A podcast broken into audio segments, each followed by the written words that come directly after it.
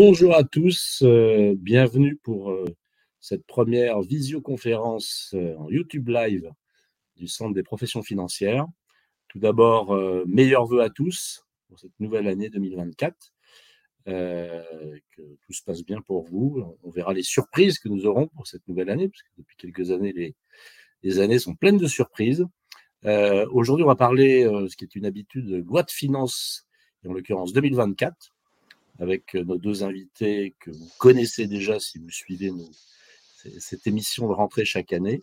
Euh, donc, euh, Maître François Morazin, donc, à gauche de l'image, avocat associé chez PDGB depuis peu, depuis le 1er janvier. Hein. Exactement, merci. Pas de bêtises. et puis à droite, Jérôme Barré, lui, avocat associé chez Gardi. Voilà. Nous aurons deux parties. Nous aurons deux parties. Une première euh, avec François sur la fiscalité, enfin, qui a évolué en termes de fiscalité des entreprises, et puis la, seconde partie avec euh, Jérôme sur la fiscalité des particuliers, euh, en parlant sous leur contrôle. En 2023, la loi de finances, il n'y avait pas trop de changements. cette année, il n'y en a pas trop non plus, mais un peu plus quand même. Donc, il y aura à la fois les, les points de la loi de finances, mais toujours un petit peu de jurisprudence. Euh, je vous rappelle qu'à droite de l'écran, vous avez un chat qui vous permet de poser des questions et qu'on tâchera d'y répondre en direct, euh, comme on le fait régulièrement. Euh, un mot sur le Centre des professions financières. Donc, c'est un organisme d'intérêt général qui a été créé en 1957, qui est actuellement présidé par Robert Offel, qui est le président par ailleurs de l'autorité des normes comptables et qui a été également le président de l'autorité des marchés financiers et de l'ACPR. Euh, le centre est composé de nombreux clubs, dont le club du haut de bilan que je préside et qui reçoit ce jour. Euh, il y a également un magazine, il y a également un annuaire en ligne. Et euh, pour être tout à fait transparent, nous sommes en pleine période de souscription au club, c'est-à-dire que ceux qui étaient déjà membres réitèrent leur engagement en tant que membres. Et puis, si vous souhaitez, c'est le moment de vous inscrire euh, le montant est raisonnable et il fait l'objet d'une réduction d'impôt puisque nous sommes organisme d'intérêt général. Voilà. Euh, je remercie évidemment les personnes présentes au centre actuellement, donc euh, Catherine Chelassu, la déléguée générale, et Astrid, et puis le reste de l'équipe qui organise notamment l'aspect technique de cette rediffusion. Voilà. Euh, ben écoutez, on va déjà, on va commencer. Alors, je précise qu'il y aura des slides qui vont être diffusés. Peut-être que selon le timing, on ne diffusera pas tous les slides. En tout cas, tous ceux qui se sont inscrits, c'est-à-dire pas mal de monde, euh, recevront euh, d'ici quelques jours les slides de nos deux invités. Euh, François, François Marazin pour PDGB, je te propose de démarrer oui. sur la fiscalité des entreprises. Oui, merci, merci Eric. donc, on va commencer sur la fiscalité. Alors, ça, c'est le dernier slide. Euh, on va commencer par euh, euh, la fiscalité des entreprises. On va faire un petit. je vous propose de d'abord faire un petit aperçu de la fiscalité applicable aux entreprises. Alors, j'ai fait deux, premiers slides sur la fiscalité dans le monde, hein, sur la pression fiscale sur les entreprises au cours des, des 20 dernières années on voit qu'elle est en baisse, euh, le, taux effectif d'imposition d'IS est en baisse régulière depuis, euh, ces, depuis 20, ces 20 dernières années, de manière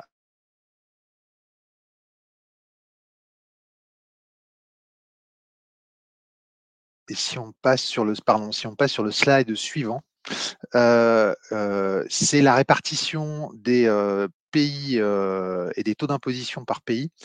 Donc, euh, alors c'est pas forcément intuitif, mais vous allez voir le, la, la, partie verte du camembert, c'est les pays dans lesquels il y a un taux effectif d'imposition supérieur à 15%, et le petit camembert, la partie bleu clair du camembert, c'est les pays où le taux effectif d'imposition est inférieur à 15%. Et dans ce pays-là, donc c'est le taux effectif d'imposition, hein, c'est pas le taux de l'IS, c'est le taux auquel sont effectivement soumises les sociétés.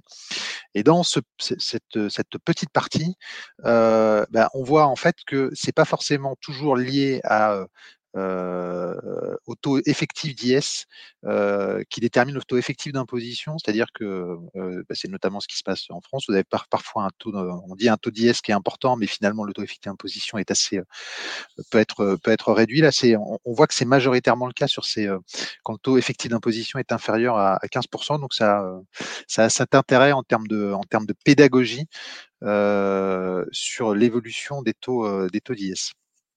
Sur le slide suivant, euh, euh, j'ai essayé de, de, synthétiser les principaux axes de la politique fiscale du gouvernement pour 2000, 2024. Euh, Donc, il y a une incitation aux dépenses en faveur de l'innovation et de la transition euh, écologique. Euh, et il y a surtout, euh, il y a une partie importante sur une, enfin, une mise en conformité de la législation française par rapport à la dernière jurisprudence de la Cour de justice de l'Union européenne et il y a surtout une évolution et des contraintes de plus en plus importantes et un combat de plus en plus important qui est mené par l'administration contre la fraude fiscale et la pénalisation du droit fiscal. Euh, c'est principalement autour de trois axes. Hein. C'est le, durcissement du prix de transfert, et j'ai l'impression chaque année de répéter la même chose, mais parce que chaque année je répète un petit peu la même chose. Il y a un élargissement de la documentation de prix de transfert. Le prix de transfert, on rappelle ce que c'est. Hein. c'est les, les prix qui sont pratiqués entre entreprises d'un même groupe sur les, euh, ventes de biens ou les prestations de services qui sont réalisées entre, elles. Euh, donc cette obligation de documentation, elle est de plus en plus importante. Elle s'abaisse en fait, c'est-à-dire que les seuils d'application s'abaissent au fur et à mesure. Euh, il y avait, on en avait parlé, euh, euh, la, le, le, projet directive ATAT 3, euh, on avait dit qu'il était mort et finalement il revient euh, sur les, euh, la notion de bénéficiaire effectif sur les distributions de, de, de, dividendes. Il y a la création d'un nouveau délit pénal, j'en à la fin de, de la présentation. Euh,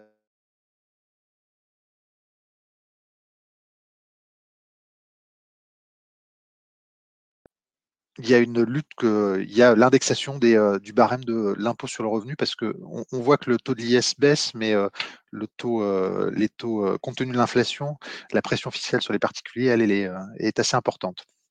On va commencer par le slide, le slide suivant et plutôt les deux slides suivants. Ce que j'évoquais en introduction sur le durcissement des exigences en matière de prix de transfert, euh, c'est, là, je l'expose en, quelques points. Euh, donc, il y a une baisse du, euh, du seuil d'application des obligations déclaratives et de documentation. il était auparavant de 400 millions, il passe à 150 millions. Il y a une présomption de transfert, c'est-à-dire que quand l'administration constate que les prix qui ont été pratiqués entre entreprises sont différents de ceux qui auraient dû être pratiqués au titre de la documentation qui a été euh, euh, souscrite, euh, il y a une présomption de transfert, donc il y a un renversement de la charge de la preuve. il y a un renforcement des sanctions. si cette documentation n'est pas transmise, l'amende minimale passe de 10 000 à 50 000 euros. Euh, et j'en dis un mot, euh, je ne vais pas rentrer dans le détail de, ces mesures qui sont extrêmement techniques, et euh, je crois que l'idée est, sur la fiscalité d'entreprise euh, dans le cadre de cette présentation, plus d'évoquer des points euh, d'attention euh, que, que, que d'avoir une description très détaillée technique. mais les actifs incorporels, c'est notamment l'un des l'un des points de contrôle et de vigilance de l'administration fiscale. c'est les marques, le savoir-faire, ce genre de choses qui sont détenues par les sociétés et qui sont concédées à des filiales. Et donc, il y a un renforcement des outils de contrôle de l'administration sur ce, sur ce point-là. Euh, donc, mais les deux, les deux remarques sont euh, explicitées, mais je vous, ai, je, vous les ai, je vous les ai déjà évoquées il y a le renversement de la charge de la preuve euh, et l'application rigoureuse de l'obligation documentaire. Euh, c'est des obligations qui sont assez lourdes hein, à mettre effectivement en pratique. Euh, donc, euh, donc c'est, mais c'est, c'est, un mouvement général qu'on constate au, sur l'aspect de fiscalité et, internationale. Sur le slide suivant, j'ai essayé de, d'expliciter, mais sans détailler, la mesure technique qui a été appliquée. C'est euh, le régime fiscal applicable aux distributions de dividendes entre entreprises euh, et notamment entre entreprises au sein de l'Union européenne. Pour expliquer de là où on vient, euh, quand vous avez entre mère qui détient plus de 5% d'une filiale, il y a sur les distributions de dividendes, les dividendes ne sont pas taxés à 100% au niveau de la société mère, ils sont taxés sur une cote-part de frais et charges. Dans ce cas-là, 5%. Quand on est au sein de l'intégration fiscale, cette cote-part de frais, de, frais, et charges, elle a varié durant les années, elle a parfois été de 0, elle est actuellement de 1% la question s'est posée de savoir si cette cote-part de frais et charges devait être également appliquée aux distributions de dividendes faites par une société au sein de l'espace économique européen, pas juste l'Union européenne. il y a eu une évolution de la jurisprudence sur ce terrain-là et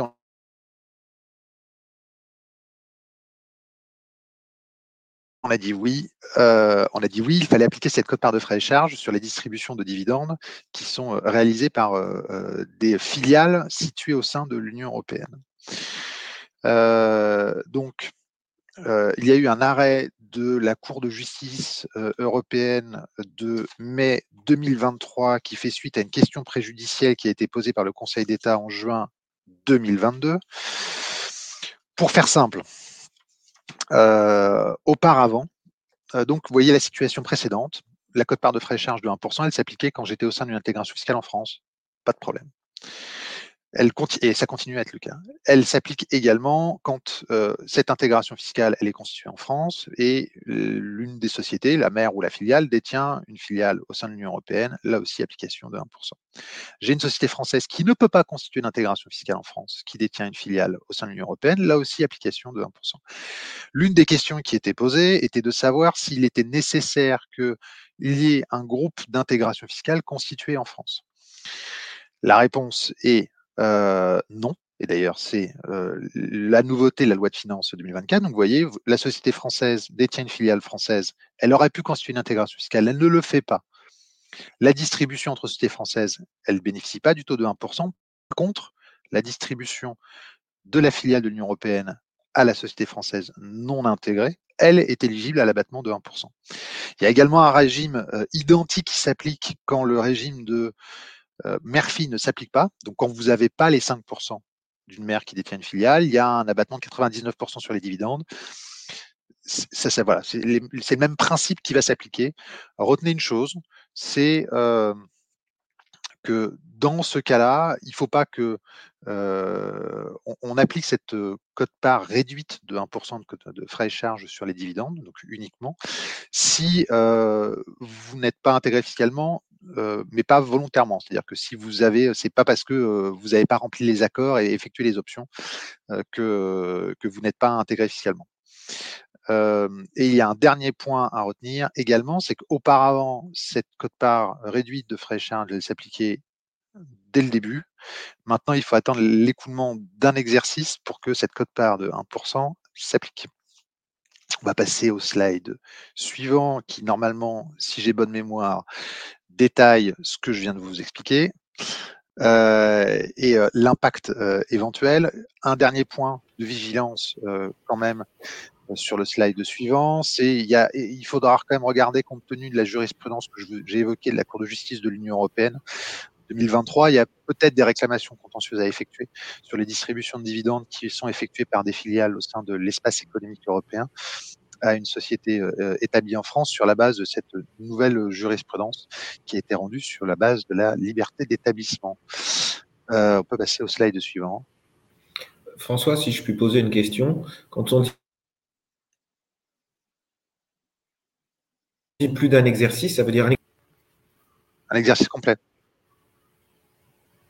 Mais donc, quand je m'y prends, je vais m'y prendre avant que l'exercice ait commencé? Exactement. C'est ça.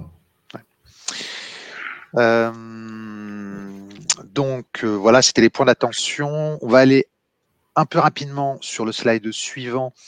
Euh, c'est pour vous raconter l'histoire d'une réforme qui n'intervient jamais, c'est-à-dire la suppression de la CVAE. Vous avez différents tableaux sur les deux, slides suivants qui, qui visent, on, le savait, le gouvernement avait dit qu'il voulait supprimer les impôts de production qui pénalisent l'économie française. Cette suppression est repoussée à 2027. on voit que le taux baisse quand même de la CVAE. Si on va sur le slide suivant, euh, on va voir que euh, l'histoire est un peu plus compliquée que ça, puisque euh, en fait, il y a une baisse, sans rentrer dans le détail technique, il y a des histoires de plafonnement de la CET, la contribution économique territoriale, et ce taux de plafonnement, il baisse pas, il augmente. Donc de fait, euh, cet impôt de production, il va continuer à augmenter jusqu'à sa suppression totale en 2027. Euh, il y a une taxe additionnelle euh, à la CVAE qui sera supprimée en 2027 également. et il y a une nouvelle taxe additionnelle de la, à la CFE qui a été, qui a été mise en, place. Donc c'est plus, voilà, euh, c'est des, impôts de production, c'est important pour l'économie, euh, enfin sur l'impact sur l'économie française. Euh, c'est l'un des engagements du programme de,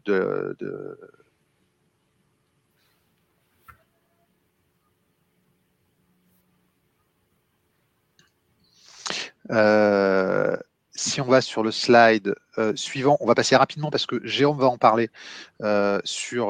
François, Juste un truc, c'est que donc il y a des fois des problèmes de son te concernant. Et là, tout à l'heure, tu as commencé une phrase en parlant du programme 2. Et euh, alors, le programme 2, Monsieur Macron, du président, ah, du président Macron, qui avait pris l'engagement de supprimer les impôts de production et qui ne l'a, enfin, il l'a pas encore fait. Euh, euh, en tout cas, il ne le fera pas sous ce quinquennat. sur le, donc le, slide suivant, je, je, vais le passer parce que Jérôme va en parler dans sa présentation. Euh, euh, et, vous allez le voir, il y a un peu plus de mesures. Euh, c'est pas, il n'y a pas une révolution, mais il y a un peu plus de mesures sur la fiscalité patrimoniale. voilà. D'un mot, j'ai parlé dans l'introduction du fait que la fiscalité verte était l'un des, des axes du projet de loi de finances 2024. Il y a un crédit d'impôt en faveur de l'industrie verte qui est, qui est prévu. Retenez qu'il y a besoin d'un agrément pour pouvoir bénéficier de ce, ce crédit d'impôt. Euh, le slide suivant, là aussi, alors, et euh, on va, euh, je vais presque m'arrêter au slide suivant. Il y en a quelques-uns derrière que vous verrez et que vous pourrez lire si vraiment. non, pour monter juste au slide précédent, parce que justement ces slides-là qui sont un peu plus explicatifs, je vais plus vous le raconter que qu'autre chose. Et je, dirais un mot qui ne sont pas dans les slides sur l'évolution de, la procédure fiscale. L'imposition minimum, euh, vous, avez sans doute, en avez sans doute entendu parler, on parle de l'application d'un taux de 15% comme imposition minimum euh, aux, sociétés. C'est un dispositif qui est en train de se mettre en place. Euh, L'Union européenne l'impose, a prévu une directive, c'est prévu donc dans le, la loi de finances. C'est très concrètement une usine à gaz. Il y a une quarantaine de définitions différentes des choses. Retenez que pour l'exercice 2024, L'impact sera pour l'instant de constitution des informations, de collecte des informations pour les sociétés et éventuellement de provisionner, la charge supplémentaire d'imposition si elles ne sont pas soumises à cette imposition de 15%. Mais et retenez aussi que c'est un immense casse-tête euh, et que ça s'applique à des groupes qui sont euh, qui ont un chiffre d'affaires supérieur consolidé supérieur à 750 millions d'euros c'est pas exactement euh, l'épicerie du euh, l'épicerie du quartier. Euh, je voulais terminer avant de céder la parole à Jérôme d'un mot sur que, ce que je n'ai pas détaillé dans mes dans mes slides. Il y a quelques durcissements dans les règles de procédure, c'est-à-dire que vous savez parfois quand vous êtes, enfin, quand vous êtes en contrôle fiscal, vous avez euh, des délais pour saisir ce qu'on appelle le supérieur hiérarchique, l'interlocuteur départemental. Euh, euh, maintenant, c'est enfermé dans un délai de 30 jours, donc ça concerne effectivement les, avocats, ça durcit un petit peu les, procédures, ça les temporalise un petit peu plus. il y a, on avait parlé, il me semble, il y a quelques années de Daxis sur la transmission d'informations à l'administration, y, compris pour des personnes dont votre serviteur soumis à un, secret professionnel, euh, ça a été censuré euh, au sein de la Cour de justice de l'Union européenne. Ça a été euh, et donc compte tenu de cette censure, cette disposition a été un petit peu modifiée en faveur du contribuable. Dans, dans, la loi de finances. il y a un délit qui a été créé, j'ai parlé de continuer, on continue à pénaliser le droit fiscal, il y a un délit de de, mise à disposition d'instruments de facilitation de la fraude fiscale qui a été introduit par euh, la loi de finances.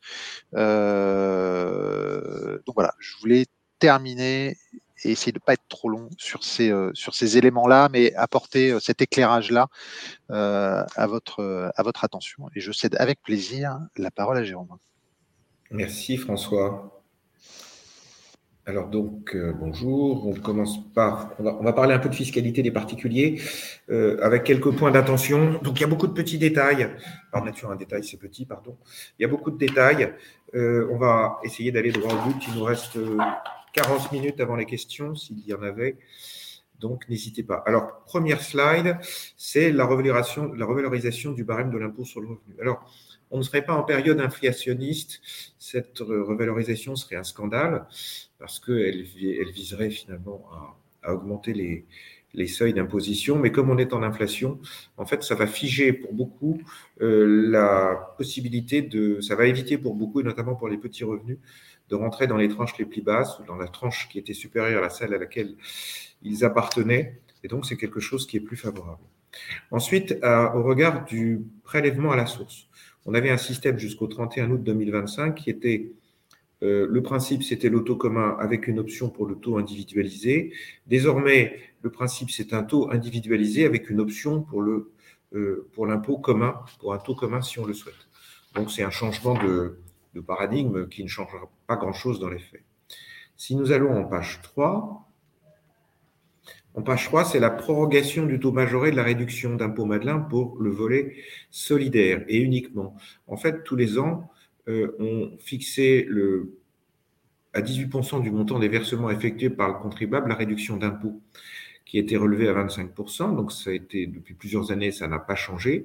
Et c'était valable pour tous les investissements qui, étaient faits. Maintenant, ce taux majoré, il est projeté, projeté uniquement pour les, les taux qui étaient effectués jusqu'au il a été prorogé jusqu'au 31 décembre 2024, au titre de la souscription numéro capital de sociétés foncières solidaires chargées d'un service économique d'intérêt général et des entreprises solidaires d'utilité sociale, les ESUS. Donc, ce système maintenant est un peu plus réduit.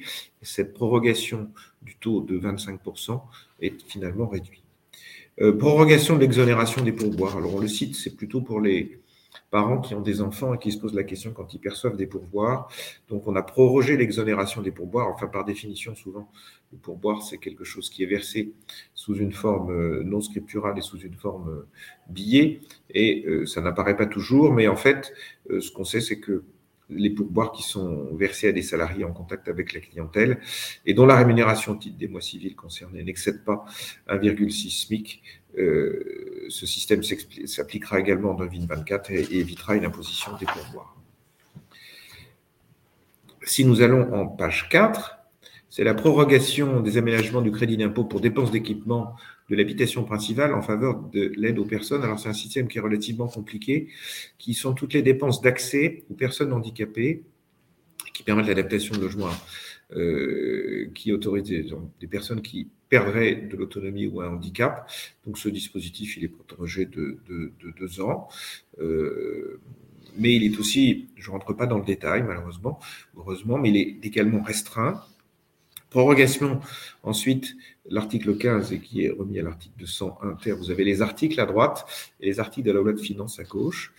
Donc, euh, à nouveau, on reprolonge la réduction Coluche, pour faire simple, euh, qui est prorogée de trois ans et donc qui permet de, verser des dons au profit d'organismes d'aide aux personnes en difficulté pour une réduction d'impôt au taux de 75%, sont retenus autour de 1000 euros par an. Ce pas des sommes gigantesques. Également, euh, l'instauration d'une réduction d'impôt pour la sauvegarde du patrimoine religieux. Vous savez qu'on a des, beaucoup de bâtiments religieux en France qui se désaffectent petit à petit. Et donc, euh, il a été vu, c'est l'Observatoire du patrimoine religieux qui est intervenu sur ce sujet. Et donc, on a la possibilité maintenant de, également de procéder de, suivant les communes, communes de moins de 10 000 habitants euh, euh, ou moins de 20 000 habitants en Outre-mer, de pouvoir verser et de soutenir euh, l'église ou la chapelle du coin pour qu'elle ne soit pas forcément démolie, dans la limite de 1000 euros par an. voilà.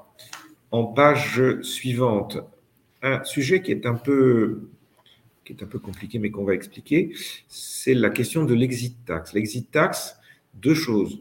Une mesure plus favorable qui, était, qui, qui, résout une différenciation pour les personnes qui étaient parties avant le 31 décembre 2013, rester suspendues au-dessus de leur tête les éléments sociaux, CSG, CRDS, alors que pour ceux qui étaient partis à partir du 1er janvier 2014, ils n'avaient pas ce système. Donc, on autorise maintenant le dégrèvement et la restitution, le cas échéant, de la CSG CRDS. Euh, restitution si on était dans un pays autre que euh, un pays européen et qu'on euh, avait éventuellement payé la taxe au départ si on n'avait pas obtenu de, sursis.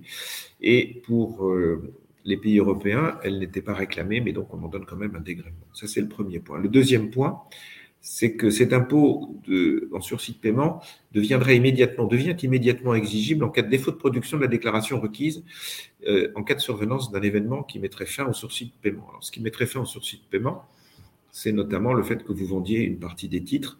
Donc, euh, il y a peut-être un point à préciser. Est-ce que ça fait perdre la totalité du sursis de paiement? On ne le pense pas.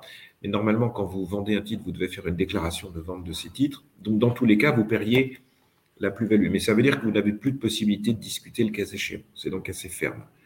Ensuite, une création d'obligations d'actifs, euh, des actifs numériques pour les professionnels. En réalité, jusqu'à maintenant, pour les actifs qui étaient détenus en direct, les actifs, les cryptos et ce genre de choses, on devait reporter dans un, surtout si elles étaient détenues à l'étranger, au travers d'un compte à l'étranger, un imprimé CERFA 3916 bis. Le 3916, c'est celui qui compte la déclaration des comptes à l'étranger, ce qui n'est pas illégal. Mais maintenant, euh, à partir de cette année, on ne connaît pas encore le numéro du CERFA, mais pour les comptes numériques qui seraient détenus au travers de sociétés, il faudra également établir une, déclaration. Donc ça, c'est un point d'attention parce que c'est tout de suite 1500 euros et euh, euh, il y a toujours une suspicion pénale. Page 6, s'il vous plaît. Alors, c'est en matière de bénéfices industriels et commerciaux. il y avait un loupé cette année dans la loi de finances.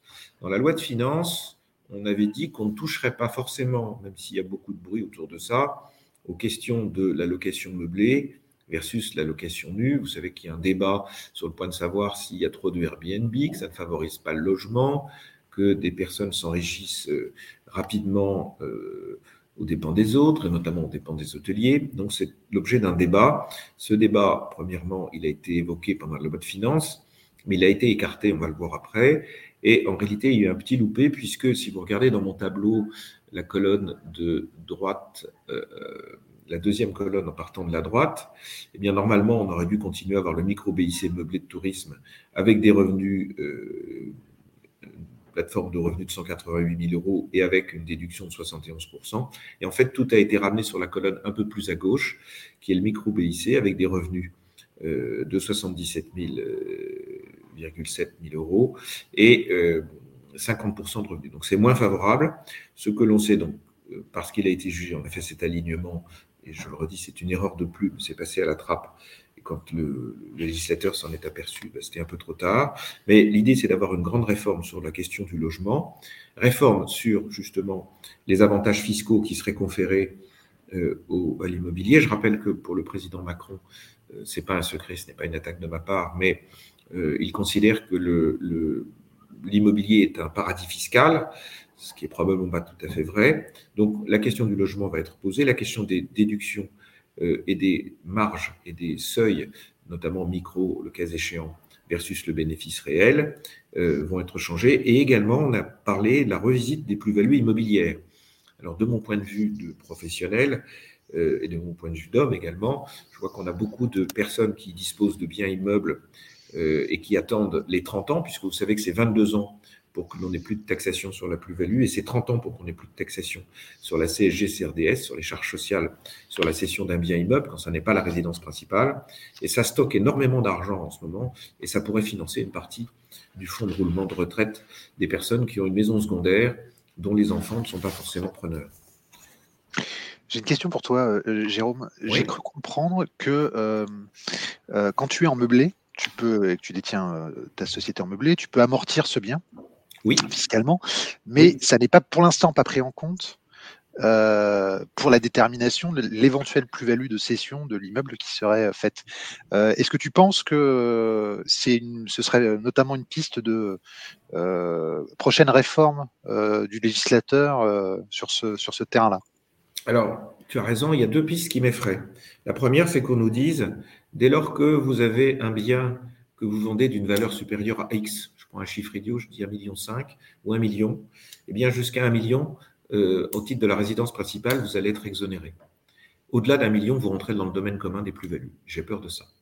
La deuxième chose, c'est qu'effectivement, on a ça en matière de revenus fonciers nus, c'est-à-dire que dès lors que on a la possibilité, lorsqu'on loue des, biens fonciers euh, nus, de pouvoir déduire les travaux dans une certaine limite, 14 000 et quelques, donc, euh, quand on a une activité qui est déficitaire, enfin, ce n'est pas une activité puisque c'est considéré comme quelque chose de civil, une activité mais civile, pas une activité professionnelle, on a la possibilité de déduire 14 euh, 000 euros par an des travaux qui sont effectués au titre d'une même année euh, ceux de l'année suivante, enfin c'est année par année. Si on n'en a pas une année euh, et si on en a trop une année, on ne peut pas les reporter. Ils viendront s'imputer uniquement sur des revenus fonciers. Et effectivement, on a déjà ce qu'on appelle l'arrêt Kemener, tu t'en souviens François, qui fait que ce que j'ai déduit au titre des revenus fonciers dans le cadre de ces travaux, je ne peux pas le déduire au titre de ma plus-value de cession. Eh bien, effectivement, c'est quelque chose qui va probablement alerter le vérificateur. Je ne sais pas comment ça va se passer. On va voir tout à l'heure dans la question du quasi-usufruit qu'il y a des choses qui sont passées à toute vitesse et qui n'ont jamais été contestées et qui pourtant paraissaient sur le plan fiscal et juridique de bon sens et même sur le plan économique. Donc, euh, euh, comme disait un vieux sous-officier que je connaissais à Saumur, ils sont capables à tout. Et donc, cette question de la de la de l'amortissement pourrait pourrait avoir une influence peut être revue sur une influence positive ou pas, justement sur la question des plus-values. Je le redis, l'augmentation de l'impôt euh, et le fait que la résidence fiscale principale, la résidence principale ne soit pas taxée, a laissé penser que l'immobilier était un paradis fiscal à lui tout seul, et donc il est finalement relativement attaqué. Euh, pour terminer sur ce sujet de l'immobilier, euh, un programme immobilier, c'est pas moi qui le dis, c'est une patronne d'un grand groupe avec un nom qui se termine en, en, City, et qui dit que pour qu'elle lance un programme, c'est six ans. Si euh, on freine tous les programmes pour les raisons qu'on connaît aujourd'hui, le temps qu'on redémarre les choses, il faudra six ans. On risque de, redoubler sur la crise immobilière. Et l'immobilier, c'est un actif chéri des Français. Euh, c'est la seule façon aujourd'hui qu'on puisse, qu'on puisse s'enrichir, puisqu'on peut s'enrichir par la dette. Aujourd'hui, je ne peux pas m'enrichir, euh, ou il n'est pas recommandé forcément de m'enrichir sur du private equity ou sur des actions en bourse ou alors si je suis très fortuné, mais j'ai la même garantie que je fournis pour dépenser. Mais si je suis moins fortuné, je ne peux pas. Et la seule façon d'accéder à du capital de façon un peu plus volumineuse, c'est l'immobilier. Donc c'est quand même relativement important pour les Français et finalement relativement fragile.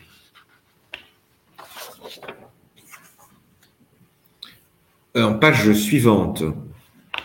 Alors, c'est en matière de droit d'enregistrement et notamment en matière de pacte du trail. Le pacte du trail, c'est un avantage particulier qui est conféré aux propriétaires dirigeants d'une entreprise, donc plutôt une entreprise familiale qui disposerait soit de 35%, soit de 24% si la société est non cotée, et 35 si elle est non cotée, et 24 si elle est cotée, et qui permet en fait de bénéficier d'un avantage particulier en, cas de transmission, sous réserve de détenir les titres pendant une certaine durée, deux ans minimum d'engagement collectif et quatre ans ensuite d'engagement euh, minimum d'engagement euh, personnel. Euh, individuel. Ce système, il est relativement intéressant parce qu'il incite des chefs d'entreprise, euh, notamment quand ils sont à la génération, alors on ne sait jamais quand, quand on devient un ancêtre, mais qui ont pu transmettre des entreprises au fil du temps et qui n'ont pas forcément l'intention de les céder, de transmettre ça dans des conditions qui sont tout à fait favorables, puisque aujourd'hui la transmission d'un bien au-delà d'un million huit en France par parent et par bénéficiaire, c'est 45%. On dirait, si vous avez 10 enfants et vous êtes marié, euh, ben, ça fait euh, finalement 20 euh, fois 1,8 million, ce qui est déjà beaucoup. Mais 45%, c'est un taux assez prohibitif qu'on peut comparer à d'autres pays dans le monde, qu'on retrouve en, Angleterre, on n'est pas loin des 40%, qu'on retrouve en Allemagne, il y a tellement d'abattements possibles, aux États-Unis, pardon, il y a tellement d'abattements possibles qu'en France, on est vraiment excessivement cher. En Italie, en ligne directe, on est à 4%. Euh, en ligne directe, en Espagne, on est à 0. Euh, dans la province de Madrid, on est à 0 euh, au, Portugal, ou on est à 0 également au Luxembourg. Donc on a un, dumping terrible et aujourd'hui, il va de soi qu'une succession mal préparée, avec un taux de 40%, 45%, risque d'entraîner la cession de l'entreprise. Donc c'est quelque chose qui est extrêmement défavorable pour le tissu économique français. D'où l'application de ce pacte du trade. Alors là, la notion de, de pacte du trail est une notion légale, mais celle qui touche à la notion de, ligne animatrice est une notion qui vient de la jurisprudence, qui vient d'abord de la doctrine administrative et qui vient de la jurisprudence. Alors d'une façon générale, ce que l'on peut constater, c'est que cette notion d'animation, elle se précise avec la jurisprudence. C'est pas parce qu'elle se précise qu'elle se simplifie, mais elle se précise. Donc on a plusieurs arrêts. C'est très très riche en, en jurisprudence. Euh, j'ai un petit pavé à côté de moi que je ne vous montre pas, mais il y en a 2 cm de jurisprudence sur les dernières années, qui vient petit à petit préciser ces notions de société euh, de ligne animatrice, qui sont relativement favorables, mais qui sont aussi de plus en plus exigeantes. Alors ce que l'on sait quand même, c'est ce que je cite, c'est que on a réaffirmé par un arrêt du, du 11 octobre 2023 que cette notion d'animatrice ou cette notion d'animation doit être une notion prépondérante, c'est-à-dire qu'on peut avoir 49% d'actifs qui ne sont pas animés, mais euh, il faut qu'on en ait au moins 51% qui le soient. Alors, dans des normes comme celle-ci, on va être prudent parce que les valeurs pouvant bouger, on fera attention, mais c'est intéressant. Et cette notion de prépondérance immobilière, elle va s'appliquer, elle va se déterminer en fonction d'un faisceau d'indices. C'est-à-dire qu'on va tenir compte des éléments de fait. Euh, donc, on va tenir compte de la valeur vénale pour ces 50% de la participation, mais aussi de toutes les autres actifs qu'il détient, qu'ils soient immobilisés ou circulants, et circulants dès lors qu'ils ont, on peut démontrer qu'ils sont affectés à l'activité d'animation, ce qui a une influence également sur l'IFI, puisque les biens qui sont utilisés par l'entreprise ou le groupe sont des biens qui vont sortir de l'IFI. La trésorerie est toujours un sujet. Le trésorerie, c'est que euh, est-ce que je fais pas du parking de trésorerie euh, au moment de la transmission pour que ce, cette trésorerie, je puisse en donner finalement à mes enfants, alors qu'elle n'est pas forcément nécessaire à l'exercice de l'activité?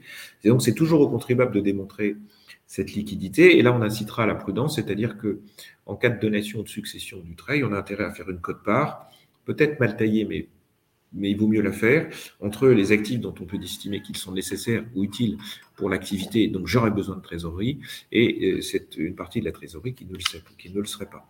Ça met l'administration fiscale de bonne je vous parle d'expérience. L'allocation meublée, alors l'allocation meublée, on a vu un arrêt du Conseil d'État qui nous disait que on pouvait euh, retirer euh, plus facilement un actif éligible du trade dans le cadre de la location meublée. Mais en fait, c'est une décision tout à fait favorable parce que l'administration euh, allait un peu plus loin que le texte de la loi, mais malheureusement, la loi est revenue et elle a été corrigée par le législateur dans la loi de finances pour 2024. Euh, deux ou trois points encore sur le, sur le Dutreil, en page suivante, donc page 8, s'il vous plaît. La question de l'effectivité de l'animation, attention, et tu vois François, ce que tu disais, c'est pour ça que ma question n'était pas innocente euh, sur euh, l'intégration fiscale, puisqu'on te demande d'avoir un an de plus. Là, on te demande, tu ne crées pas ta holding et tu démarres pas le lendemain en disant ça y est, je suis une holding animatrice. Il faut déjà que tu aies une antériorité, que tu réunisses toutes les conditions pour que cette euh, société soit considérée comme animatrice. Quand bien même, et là, il y a une opposition qui existe entre le droit commercial et le droit, et le droit fiscal.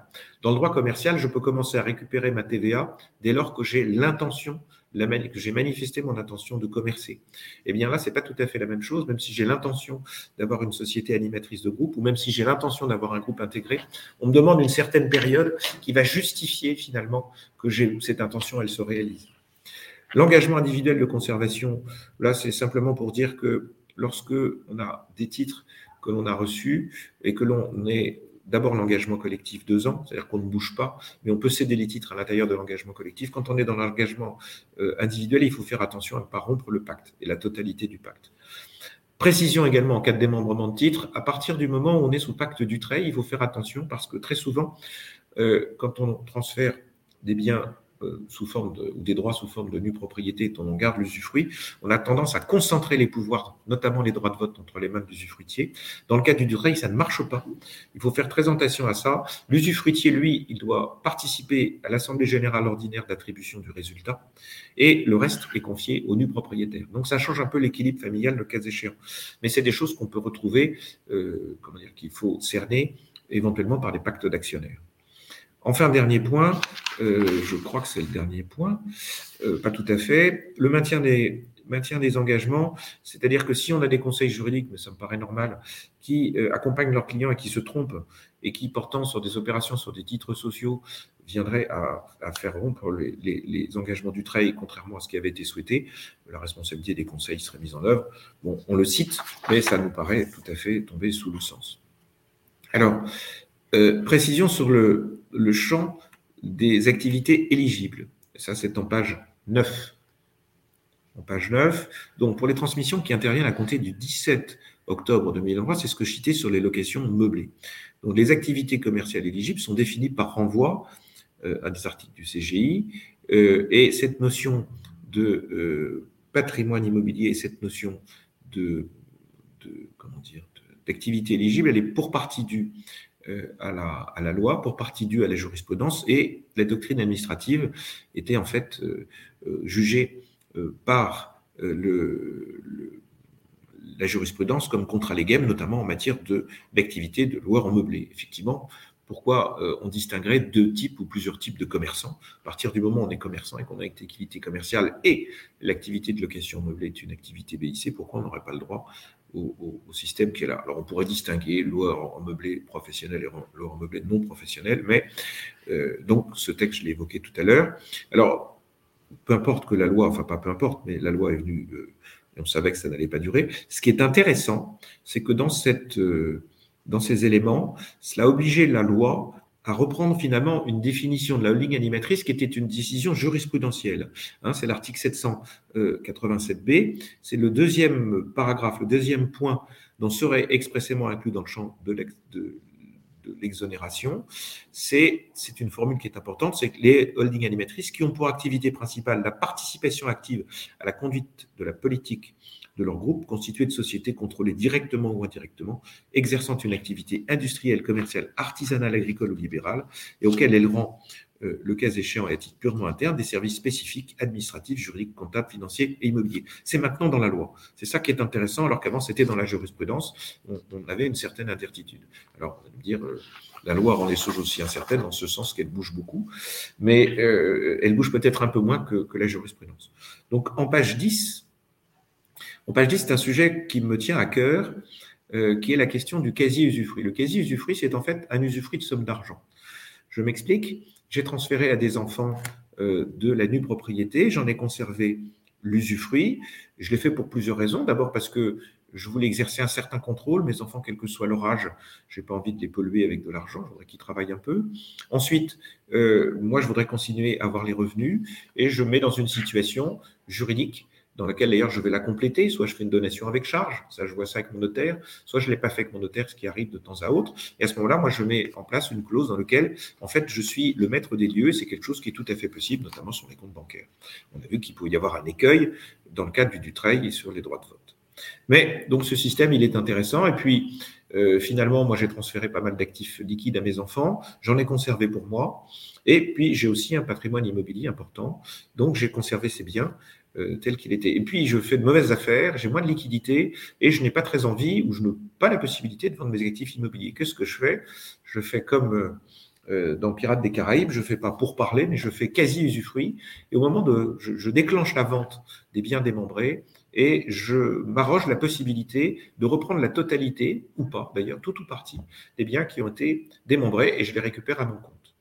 Dans ce cadre-là, qui est tout à fait prévu par le Code civil, qui intervient normalement sur des biens qui sont soit consomptibles par le premier usage, soit sur des biens qui, sont, qui se transforment en somme d'argent, eh bien, je vais avoir une dette à l'égard de mes enfants. Évidemment, je leur ai donné. Hein, vous savez que quand vous donnez quelque chose, Eric Gaïa s'en souvient, parce que l'année dernière, je vais donner un très gros montant d'argent.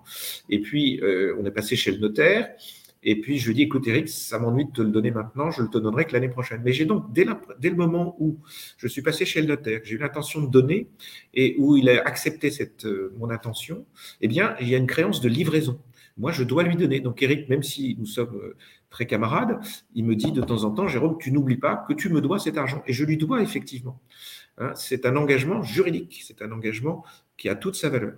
Quand je réemprunte ces sommes à mes enfants, parce que moi j'ai un trou de circulation, j'ai un trou d'air financier, eh bien, ces sommes que j'emprunte, je dois leur restituer.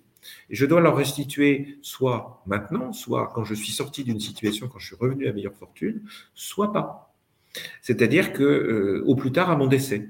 Et l'intérêt de cette situation, c'était que moi j'avais pu vivre avec des liquidités et euh, à mon décès, comme j'ai une dette, cette dette elle vient s'imputer sur mes actifs familiaux sur, dans ma déclaration de succession, elle viendra en diminution de ce que euh, je vais transmettre à mes enfants. Ça m'a évité de vendre des biens immobiliers et ça m'a permis de bénéficier d'actifs liquides dont je ne disposais plus parce que j'étais un mauvais gestionnaire ou parce qu'il y a eu un coup du sort qui a fait ça. Et bien maintenant, c'est fini tout ça, grâce à une charmante euh, députée euh, modem qui, qui avait d'ailleurs été soupçonnée d'avoir tué son mari, mais je pense que ça n'a pas de... Je, ne pense pas qu'elle voulait s'appeler quasi usufruit. Mais en faisant ça, elle, casse le système. C'est-à-dire qu'aujourd'hui, nous n'avons plus la possibilité de déduire au moment de la succession les sommes qui auraient été empruntées des enfants aux enfants dans le cadre d'un quasi-usufruit. C'est quelque chose de très dommage, parce que finalement, je peux me retrouver dans une situation où je n'ai pas euh, forcément de volonté de faire un quelconque coup fiscal, mais c'est juste pour moi la possibilité, comme dirait Aubridge, de remonter au bord. Ça, c'est le premier point. Le deuxième point, et ça, c'est pour les successions ouvertes à compter du 29 décembre 2003. C'est-à-dire tous les mécanismes de quasi-usufruit qui ont été mis en place sont susceptibles de rentrer dans ce sujet si on n'a pas. C'est que, euh, euh, et c'est une dérogation à l'article 1133 et qui va très loin. Et là aussi, euh, François, tu vois, j'ai les papilles, du moins j'ai les capteurs en émoi. C'est-à-dire que aujourd'hui, quand j'ai donné de la nue propriété à des enfants, l'usufruit rejoindra euh, la nue propriété de mes enfants à mon décès ou plus, tard à mon décès. Je peux l'abandonner volontairement, mais je paierai des droits complémentaires ou il des droits complémentaires. Mais en cas de décès, ça rejoint. Si jamais maintenant on me dit, parce que c'est quelque chose qui est typiquement français hein, et typiquement du Code Napoléon, mais qu'on ne retrouve pas dans le monde anglo-saxon, on pourrait me dire, bah, écoutez, à votre décès, ou bah, la partie de la de l'usufruit que vous transmettez, bah, je, je, vais vous le taxer. Et là, ça fleure un peu ce sujet-là, puisque le nouveau système nous dit que par dérogation, donc à 1133 du Code civil, qui prévoit la réunion de l'usufruit de la nue propriété d'un bien démembré en franchise d'impôt, il est prévu que le nu propriétaire, dans le cas du quasi-usufruit, soit imposé sur le montant de la créance lors de l'extinction de l'usufruit. Donc, on aura payé des droits une première fois, on risque de repayer une deuxième fois, mais le législateur, dans sa grande clémence, permet quand même d'imputer les droits qui ont été payés. En fait, quand on a un quasi-usufruit, on a la possibilité d'indexer la créance la dette sur un montant à venir. Et finalement, au moment où on a cédé, il y avait 100. au moment où je rends, il y a peut-être 110 ou 120. Eh bien, l'écart va être taxable au, droit de succession. C'est ça ce que ça veut dire. Et je craindrais que ce soit l'antichambre de la taxation de l'usufruit, ce qui serait dommage parce que c'est un système. Déjà, nous sommes taxés à 45%, mais le fait de pouvoir transmettre par anticipation sous une forme démembrée permet quand même de diminuer le taux moyen. Donc, demeure en revanche déductible de l'actif successoral les dettes de restitution exigibles contractées sur le prix de cession d'un bien dont la fin s'était réservé l'usufruit, sous réserve qu'il soit justifié que ces dettes n'aient pas été contractées dans un objectif principalement fiscal. Alors, on n'a pas fini de, faire de l'exégèse sur ce texte, mais c'est quand même un sacré coup de frein au mécanisme du quasi-usufruit. Et là encore, c'est une dimension qu'on retrouve en Europe, qu'on retrouve en Belgique, que je crois on retrouve en Allemagne. Ça, je n'en suis pas sûr, en Belgique, j'en suis sûr. Euh, et donc, on fait un peu comme tout le monde, ce qui est idiot parce que finalement, on ne veut pas transmettre. Euh, voilà. Si nous passons ensuite, toujours en matière de droit d'enregistrement, à la slide suivante, c'est une question qui est euh, assez complexe, qui est la question de, de, l'IFI. Vous vous souvenez que ce qu'il y avait jusqu'à maintenant, quand on avait de l'IFI, notamment des, biens immobiliers détenus au travers de sociétés, on faisait une espèce de petit body boulga dans lequel on comparait en fait l'immobilier taxable euh, la totalité de, la valeur de la société, on tenait un ratio, et ce ratio, il tenait compte à la fois des dettes de la société affectées à l'immobilier et à la fois des dettes de la société non affectées à l'immobilier. Or, euh, il y a des charmants euh, députés de la NUPES qui ont trouvé que ça, c'était pas joli du tout et qui voulaient qu'on ne puisse déduire que le passif affecté à l'immobilier taxable. Point barre. Alors, ça nous amène en fait à deux. Le législateur a fait deux, types de calculs que je vais essayer de vous expliquer, mais ce n'est pas très simple. Euh, le premier calcul qui intervient à un plafonnement, c'est si la valeur imposable à l'IFI de la société est supérieure à la valeur vénale de la société. Là, nous ne parlons qu'en base hein, et pas en calcul d'impôt. Donc, je vous ai fait un petit tableau euh, en dessous.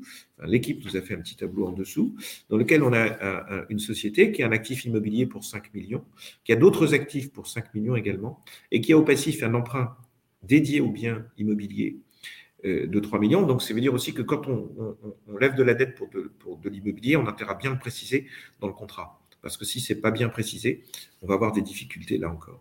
Et puis, d'autres emprunts pour 4 millions.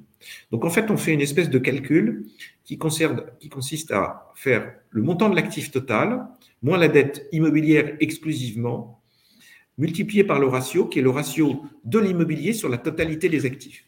Donc, dans mon premier cas, euh, euh, l'actif total vous le voyez, c'est la ligne verte, c'est 10 millions. Moins la dette immobilière, vous la retrouvez en haut à droite de ce premier tableau qui est à gauche, qui est de 3 millions, que multiplie le ratio. Et ce ratio, c'est l'immobilier sur la totalité de l'actif, donc c'est 5 millions versus 10. Et donc, on a un taux de 0,5. Et si l'on compare, pour aller droit au but, les deux petites dernières lignes de ce tableau, c'est-à-dire que sur la valorisation qui était faite autrefois, selon la méthode ancienne de 2023, on avait une base taxable d'un million cinq. Avec le nouveau mécanisme, la base taxable, c'est la ligne du dessus en 2024, sera de 3 millions. Donc le système est nettement moins favorable, puisque là, dans l'espèce, on vient doubler la base taxable. Donc on doublera probablement l'IFI.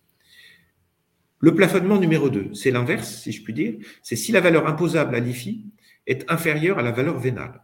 Et là, cette fois-ci, on ne parle pas de la valeur euh, de la société, mais on va parler de la valeur des actifs immobiliers imposables. Donc, vous voyez, le calcul, il se, distend, ou il se distorse, si le mot existait.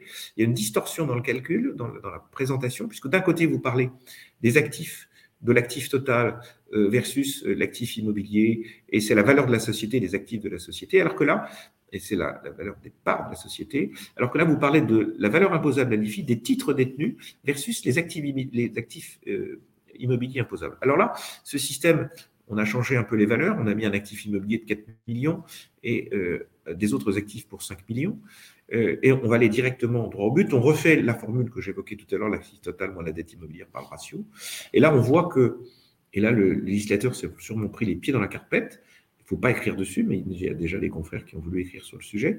Eh bien, si on prend la valorisation IFI de 2023, on avait une base taxable d'un million deux, alors qu'avec le nouveau système et la base taxable de l'IFI 2024, on a une base taxable qui est inférieure.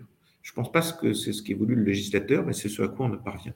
Donc, euh, on va comparer la valeur, je, le redis, c'est la ligne bleue qui est sous plafonnement numéro 1 et sous plafonnement numéro 2, si la valeur imposable à l'IFI est supérieure à la valeur vénale, et si la valeur imposable à l'IFI est inférieure à la valeur vénale. Donc il faudra passer par ces petits calculs pour savoir où l'on se situe. Donc ça donne un élément de complexité, mais qui peut être plus favorable. Euh, page 12, on est à peu près, je suis à peu près dans les temps. Page 12, euh, François, tu en as parlé. C'est en matière de contrôle et de contentieux, c'est création d'un délit de mise à disposition d'instructions facilitant, la fraude fiscale. Ça fait partie des enjeux. Hein. Euh, c'est plutôt des signaux que peut-être des réalités, mais finalement, ça veut dire qu'on veut renforcer la, on veut renforcer euh, la pénalisation des personnes qui participeraient ou qui euh, et c'est donc un délit autonome qui vise des personnes physiques ou morales qui mettent notamment à disposition de leurs clients des moyens, services, actes ou instruments leur permettant de se soustraire à leurs obligations fiscales. Alors, se soustraire à ces obligations fiscales, on voit qu'on est dans la fraude. Euh, le conseil normal, il, ne soustrait personne à ses obligations fiscales. En revanche, il les aménage et on le comprend très bien. Donc ça, c'est un élément qui euh, va polluer probablement le service et qui sera utilisé dans le panorama fiscal. Euh, page 13, qui est l'avant-dernière slide, donc je vais je risque d'être dans les temps, c'est diverses mesures qui sont mises en œuvre de lutte contre la fraude fiscale. Euh, vous vous souvenez, forcément, vous avez vu arriver à la fin de l'année, et d'autant plus que euh, on a supprimé la taxe d'habitation, donc euh, pour la résidence principale, mais pas pour les résidences secondaires, ce qui veut dire les villes de villégiature qui voient leurs résidents habituels ne plus payer de taxe d'habitation, ben, vont reporter leurs effets fiscaux sur la taxe foncière et la piscine rentre dans le sujet. Donc, euh, on a des inspecteurs qui ont pris Google, qui sont allés vérifier, euh, ou Géoportail, ce qui est plus facile encore, parce que Géoportail, vous avez aussi des notions cadastrales. Euh, je vous conseille ce site si vous aimez la terre agricole. Et donc, c'est intéressant de voir que l'administration est là dans un premier temps, avec Galaxy notamment, elle a participé à ce genre de choses et elle regarde évidemment sur ce qui est public ce qu'il est possible de faire. Donc jusqu'à ce qui est public, on ne peut rien dire. Il faut simplement dire à vos enfants, qui ne raconte pas que vous avez acheté 40 Rolex que vous avez mis dans le coffre de votre Ferrari pour votre maison qui était à Ibiza, que vous n'aviez jamais déclaré. Le sujet ne va pas être bon parce que là, on va vous retrouver assez vite. Maintenant, on va un peu plus loin. On va un peu plus loin, c'est que on va pouvoir demander euh, dans les réseaux sociaux sous une façon déguisée, un peu comme le font euh, les personnes qui recherchent euh, les mauvaises les mauvais adultes qui veulent la compagnie des, enfants, ce qui n'est pas très autorisé, eh bien, on va pouvoir enquêter sous pseudonyme et dire, euh, bah, écoute, Raoul, 15 euh, ans, je te vois sur une belle moto. Ah, j'adore la moto, moi aussi. Regarde la mienne. Est-ce que tu veux être mon ami? Et à partir de là, rentrer sur des notions qui ne sont non plus publiques, mais qui seraient privées. Donc, euh, c'est un sujet qui mérite qu'on y porte attention, ne serait-ce qu'en termes de liberté. Et finalement, J'en arrive au deuxième sujet qui est la peine complémentaire de privation de droit à réduction et de crédit d'impôt sur le revenu et d'impôt sur la fortune immobilière. Et donc, si jamais on était sanctionné pour de la fraude fiscale, on sait déjà qu'on a le name and shame, c'est-à-dire qu'on peut vous citer et on peut vous dire que vous êtes un vilain garçon, une vilaine fille d'avoir fait ce genre de choses. Mais maintenant, selon certaines peines, et si vous êtes notamment dans la fraude fiscale aggravée, eh bien, les crédits d'impôt que vous auriez, parce que vous auriez financé Coluche, euh, on en a parlé tout à l'heure, vous auriez financé euh, la reconstruction des chapelles et des églises de votre région, eh bien ça, on peut vous rejeter la réduction d'impôt. Si vous aviez des revenus à l'étranger et que vous aviez une retenue à la source et que ça entraînait un crédit d'impôt parce que vous aviez des, dividendes des États-Unis, eh bien ça, ça ne rentre pas dans le sujet. Mais vous voyez bien qu'on vous cherche par tous les moyens. En fait, c'est une forme de déchéance fiscale, si je puis dire. Dernier, dernier slide. Euh, les euh, procédures dites de perquisition ou LCSB qui sont assez violentes, hein, qui sont définies notamment par un juge des libertés, dont on s'aperçoit assez souvent qu'il signe en bas à droite ce que donne l'administration fiscale, et en faisant ça, je ne suis pas du tout polémique. Eh bien, LCSB, normalement, on peut intervenir chez vous, mais si jamais vous aviez un cloud ou si vous aviez un serveur extérieur, eh bien, on aura le droit aussi d'intervenir sur le serveur extérieur qui n'est ni chez vous, euh, ni euh, qui peut même être à l'étranger. L'administration aura les moyens pour, pour avancer sur ce plan-là. On verra ce que ça donnera dans les faits parce que c'est un vrai sujet, mais sur le plan des libertés. Euh, enfin, pérennisation de l'expérimentation de l'extension du, dispositif des aviseurs fiscaux. Alors, pardonnez-moi, moi je suis assez violent sur le sujet, mais c'est ce que j'appelle les, délateurs vichistes, si je puis dire. Ce sont ceux qui, qui ont la faculté de récupérer euh, des fonds pour vous dénoncer. Euh, alors, on, a remarqué que ce genre de choses arrivait assez souvent quand on s'entendait plus avec son voisin, que ce soit son voisin d'appartement, c'est-à-dire son conjoint, ou son voisin de palier. Euh, donc, euh, on ne peut pas exclure que ce genre de choses relève de la, de la vengeance. Donc, il faut être assez discret finalement sur les opérations qu'on mène, quelles qu'elles soient, parce qu'elles pourraient prêter à interprétation qui, j'en suis sûr, dans de nombreux cas, ne sont pas justifiées.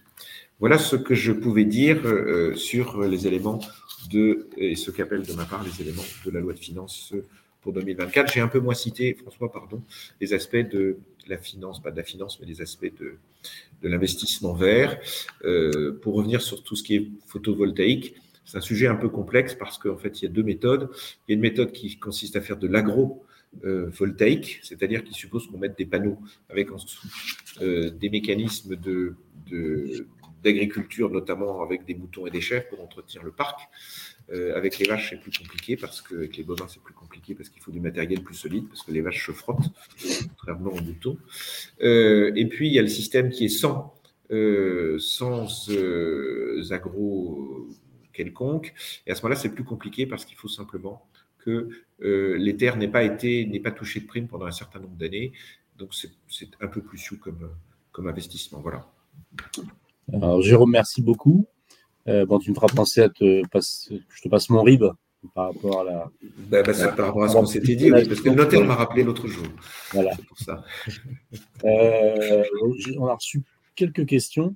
Euh, il y en a une alors qui fait apparemment référence à l'usufruit, qui alors bon, elle, est, arrivée à 11h53, donc je ne sais pas quel slide on en était, mais c'est une question de Guy Franck qui indique cela ne concerne pas non plus les clauses bénéficiaires en cas de décès démembré avec quasi-usufruit sur le capital décès. Alors, alors, je ne. Ça, la loi n'en parle pas. La loi n'en parle pas, mais effectivement, est-ce que dans le cas d'une euh, convention de quasi-usufruit, alors c'est un peu différent parce que dans le cas d'une clause bénéficiaire d'un contrat d'assurance, finalement, euh, le système. Alors, je reviens pour décrire le système. Quand on, quand on exerce son quasi-usufruit en tant qu'usufruitier qui devient quasi-usufruit, on doit assumer le paiement de la plus-value.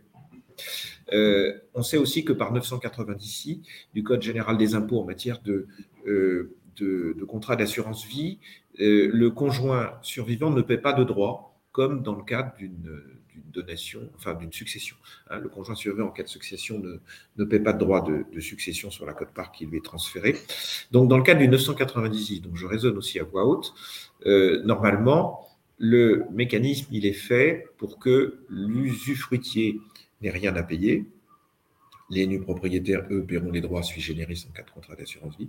Mais si effectivement on exerce un quasi-usufruit, euh, à ce moment-là, effectivement, la totalité des fonds arrive chez l'usufruitier devenu quasi-usufruitier et il n'y a pas de droit à payer. Maintenant, en cas de décès de ce bénéficiaire démembré, euh, est-ce que finalement la loi ne s'appliquera pas? Euh, Est-ce que c'était une question qui était posée par M. Franck ou est-ce que c'était une, une, une interrogation? Moi, j'ai peur que la loi s'applique quand même bien que le contrat d'assurance ne soit pas dans le cadre, pour parler, d'une succession. Mais les sommes que j'ai reçues par contrat d'assurance me font rentrer dans un mécanisme qui, à terme, peut être un mécanisme successoral, mais qui est, qui est sui generis par le contrat d'assurance. Il n'est pas sûr que ça s'applique, effectivement. Ça, je vais le vérifier. Mmh, c'est pour ça que je disais tout à l'heure qu'on a encore de l'exégèse à faire sur ce, sur ce type de contrat, mais je pense que, euh, je pense que ça, on doit, on doit pouvoir s'en exonérer. Mais pour l'instant, j'ai peur que si jamais on continue à écrire là-dessus, pitié, chers confrères, n'écrivez pas sur ce thème, eh bien, le législateur le changera l'année prochaine. Il n'y aura plus qu'un qu addendum à faire sur l'article. D'accord. Euh, une question alors pour François. Là, je pense connaître la réponse, mais on l'a posée. Sur le fameux remploi 150 0 BTR, est-ce qu'il y a eu une évolution, notamment dans le délai qui est d'une année, je crois? Euh, Donc, n'y a pas de micro, François, je crois. Pardon, je parle, mais j'ai coupé le, j'ai coupé le micro. Oui, euh, il y a une, je, ne l'ai pas évoqué, il y a une, évolution dans la loi de finances. Euh, vous savez, quand vous euh, faites un remploi, vous devez, alors le délai de un an, c'est le délai de conservation. quand une holding remploie les fonds dans une, société opérationnelle, elle doit, l'obligation législative, c'est qu'elle doit conserver les titres pendant une année. et le remploi leur emploi est considéré comme euh, effectué. C'est différent quand euh, leur emploi est, effectué via euh, un FPCI, notamment un fonds où le délai est, là de 5 ans ça reste le, délai n'a pas été modifié pour sur ce sur ce terrain-là. Ce qui a été modifié, c'est le quota fiscal. Le quota fiscal dans ces dans ces dans ces véhicules-là qui a été euh, porté à 75% pour faire euh, pour faire court parce qu'il y a ça défend si on est en SP, SPL société de participation libre le quota est différent euh, de FPCI mais c'est euh, voilà dans la loi de finances il y a juste des modifications de, des quotas des véhicules d'investissement. Donc ça concerne pas les sociétés opérationnelles ça concerne vraiment les les, les fonds et les sociétés en participation libre. D'accord. Ok. Dernière question alors donc peut-être plutôt pour, euh, pour Jérôme. Euh, là aussi, j'ai au moitié la réponse. Dans le cadre du PEA, il y avait le projet de flécher de l'argent vers le secteur de la défense. oui. Jérôme. je sais oui, alors, euh, PME. Je ne sais pas comment l'argent a été fléché, mais on en est où au final? Alors j'ai eu cette discussion, c'est une discussion qui est une discussion européenne. et je l'ai eu notamment avec des Suisses euh, qui font du private equity et je l'ai eu avec euh, euh, une entreprise qui fait des, qui finance, qui, fait des appareils notamment. c'est les appareils qui permettent de se, se passer du GPS, qui sont des espèces de mécanismes endogènes, enfin, et, et, qui est une entreprise familiale qui marche très bien, dont je cherche le nom, mais ça va revenir. Et en fait, ils ont beaucoup de mal à trouver effectivement du, des co-investissements parce que investir dans l'armement plus généralement euh, c'est pas c'est pas c'est pas au bout du jour c'est pas ça devrait être au bout du jour probablement mais c'est pas bien vu. Euh, pour l'instant je crois qu'on n'a rien là-dessus hein. on n'a rien là-dessus pour ces raisons morales si je puis dire. D'accord c'est qu'au niveau du PEA il n'y a pas eu la je, ne, je, ne, je ne le crois pas. Non non non, non je l'ai pas mis dans mon. Ok. Bien. Est-ce que vous avez tous les deux quelque chose à ajouter sur ce que vous avez évoqué un point qui vous semble clé non, je crois que si on a des choses à dire sur la, je l'évoquais tout à l'heure, sur la question des plus-values et sur la question de ce grand, de cette grande moulinette de l'immobilier, euh, ben, c'est le moment d'être sur ses gardes et de pouvoir intervenir assez tôt. Euh, la question du quasi usufruit, pour ma part, moi je l'ai vu très tard et je ne suis pas intervenu malheureusement. Euh, alors c'est pas parce que j'aurais pu intervenir que j'aurais changé les choses. Hein. Je suis pas, c'est pas ce que je veux dire. Mais je dis si on ne fait rien, on n'a pas de possibilité d'intervenir. Alors quasi usufruit, c'était quand même un élément qui permet d'anticiper des donations au profit des enfants. Et si jamais euh, j'ai un, trou d'air, de, ne pas me retrouver dans une situation, euh, pénible et sans, sans euh, comment dire. Sans déshériter mes enfants ou sans pomper dans les réserves à terme. Donc, euh, pour ce qui est de l'immobilier, il va falloir être assez attentif pour savoir comment les choses vont se passer, parce que si c'est traité d'une façon un peu techno, euh, bah, il est clair qu'il y aura des trous dans la raquette et que ces trous ne vont pas profiter aux consommateurs moyens. Et je reviens, je reviens sur ce que je disais, la sanctuarisation de la résidence principale est, un, est un sujet qui peut se désanctuariser assez vite. Ok. on a une une dernière question pour moi, j'aurais une remarque, euh, qui est concernant le statut du pacte du trade. Donc, c'est quelqu'un qui n'a pas pu se connecter au début de la, visioconférence. Il voulait savoir si ceux qui souhaitaient réduire les avantages fiscaux euh, bah, ont réussi, en résumé, ou pas. Non. Non, ils ont voulu, mais ils n'y sont pas parvenus. Ils ne sont pas parvenus. On a bien conscience que et d'ailleurs, on a des, indices euh, extérieurs, si je puis dire. Hein. Quand, vous, quand vous vendez, quand la BPI intervient pour prendre une participation à l'occasion d'un deal, euh, la BPI exige que le siège social et le siège effectif social de la société restent en France. Donc, l'idée du trade, c'est de maintenir du tissu économique français. Je prends un exemple tout simple. Hein. Euh, monsieur et Madame Machin ont créé leur entreprise. Euh, Madame Machin, au début, elle a fait comme tout le monde, elle s'est occupée de la comptabilité. Puis, au fur et à mesure que l'entreprise a cru et a fait de, beaux profits, eh ben, elle s'est retirée un peu des affaires. Alors, c'est une activité industrielle. On a deux super contremaîtres. Euh, c'est de la micromécanique pour des domaines particuliers avec de, l'avionique et tout ce qu'on veut, et puis de l'industrie. Mais manque de chance, en sortant un jour et sans prendre garde, ben, le, dirigeant se, se, fait renverser par, se fait tuer par son propre camion, par de ses propres camions. Parce que cet exemple n'est pas tout à fait juste, mais il n'est pas tout à fait faux non plus. Que va-t-il se passer? On sait qu'on a six mois pour payer, on n'a pas fait du trail. On sait qu'on a six mois pour, euh, pour payer les droits de, succession. L'entreprise vaut déjà un certain prix. Euh, la première fois euh, qui se passera peut-être en Allemagne ou ailleurs, bah, tout le monde va vous dire, bah, de toute façon, fini, puisque monsieur machin, il est mort, c'était quand même lui l'âme de ce truc. Ouais, mais il a quand même deux beaux contremaîtres, il risque de se laisser faire piller assez rapidement. Donc, globalement, une non-préparation de ce genre de, transmission va affecter certes le patrimoine global de la famille, mais à la limite, c'est pas tant pis pour elle, si je puis dire. Euh, c'est pas c'est pas ce que je viens, euh, c'est pas mon propos. Mon propos, c'est que euh, globalement, on va affecter la valeur de l'entreprise du montant des droits de succession. C'est ça ce que ça veut dire, parce qu'il faudra la vendre. on n'était pas préparé à la vendre évidemment. on va perdre des collaborateurs qui vont être pillés par les entreprises, et puis et puis, puis on ne sait pas comment ça se termine. Si on vend assez vite, c'est pas si mal, mais le vendre vite, on ne vendra peut-être pas au plus cher. Donc ça va affecter le tissu économique. Donc le, le Dutreil, il a une vertu, c'est justement de permettre le transfert de, ce type de choses et de maintenir du capital a priori en France. Dans le cadre de la réindustrialisation, c'est quelque chose qui est quand même qui est quand même au goût du jour. Donc si jamais on voulait euh, bah, taper dans le Dutreil, puisque c'est ce qu'on a dit que ça ne profitait qu'aux riches, etc., eh bien c'est dommage. Alors d'ailleurs, on pourrait dire qu'il y a une différenciation ou une inégalité entre celui... Parce que le chef d'entreprise, on le retrouve dans le Dutreil. Quand vous avez une activité euh, de ligne animatrice et que vous avez deux, ou trois secteurs d'activité, ce qui peut parfaitement vous arriver. Hein, on comprend très bien, vous vendez des sacs à main, vous vendez des chaussures, mais on va dire que c'est la maroquinerie, mais vous vendez des foulards par ailleurs, je prends un exemple comme ça.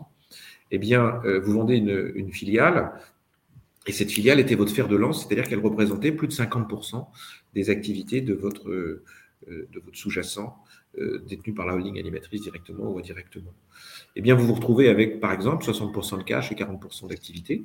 Et on vous a dit tout à l'heure, vous dit tout à l'heure que du trade pouvait marcher dans la holding animatrice si j'avais une activité prépondérante.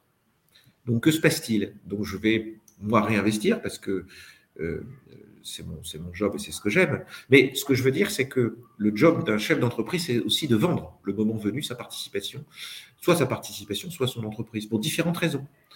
Euh, donc celui qui a dû trayer et qui n'a pas vendu, ou qui n'a pas vendu encore, bah, va bénéficier du Dutreil. Et celui qui a vendu, bah, il ne bénéficie, pas du Dutreil et il va tomber dans les 45%.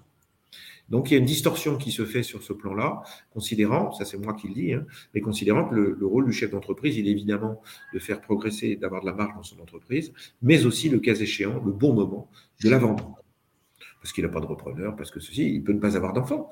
Euh, c'est un, sujet qui se, comprend, et donc du travail est plus compliqué quand on n'a pas d'enfant.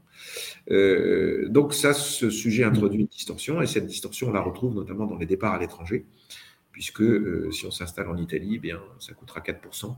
Et même si les enfants sont en France, euh, par le biais de la convention franco-italienne, que ce soit en cas de donation ou en cas de succession, c'est à l'Italie, hormis les biens immobiliers, de prélever l'impôt, et de l'impôt à 4% versus 45%.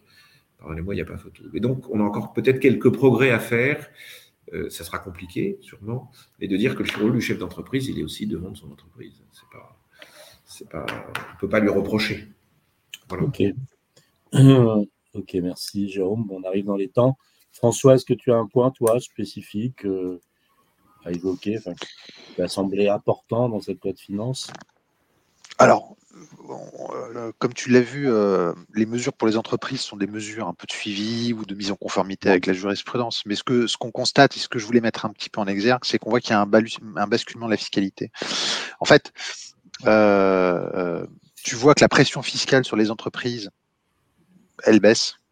Euh, le taux de l'IS, il baisse. Euh, et euh, les impôts de production, ils vont finir par effectivement s'éteindre.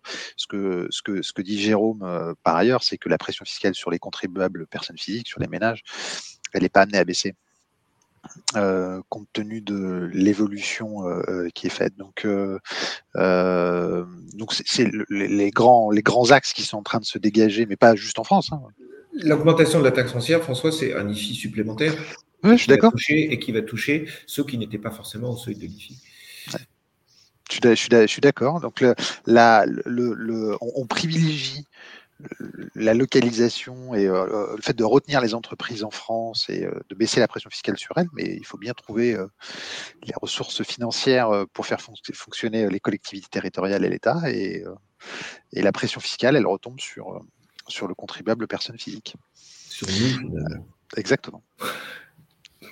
Ok. Bien, merci. Bah, merci à tous les deux pour les travaux préparatoires et vos slides et votre liberté de ton également. Euh, donc je rappelle que le prochain rendez-vous euh, du centre sera dans une semaine, le 16 janvier. Euh, là, ce sera en présentiel, ce sera un déjeuner au cercle de l'Union interalliée, et ce sera avec le général Dominique Trinquant, qui était en mission, enfin, qui a présenté la France à l'ONU. donc bon, voilà, vous doutez des sujets qui seront abordés, hein, ils sont assez nombreux côté géostratégie et géopolitique. Voilà. Et puis, bah, poursuivre euh, d'une manière générale l'actualité du centre, euh, un site à avoir en tête, professionfinancière.com, profession financière tout attaché, et avec un S à profession et à financière.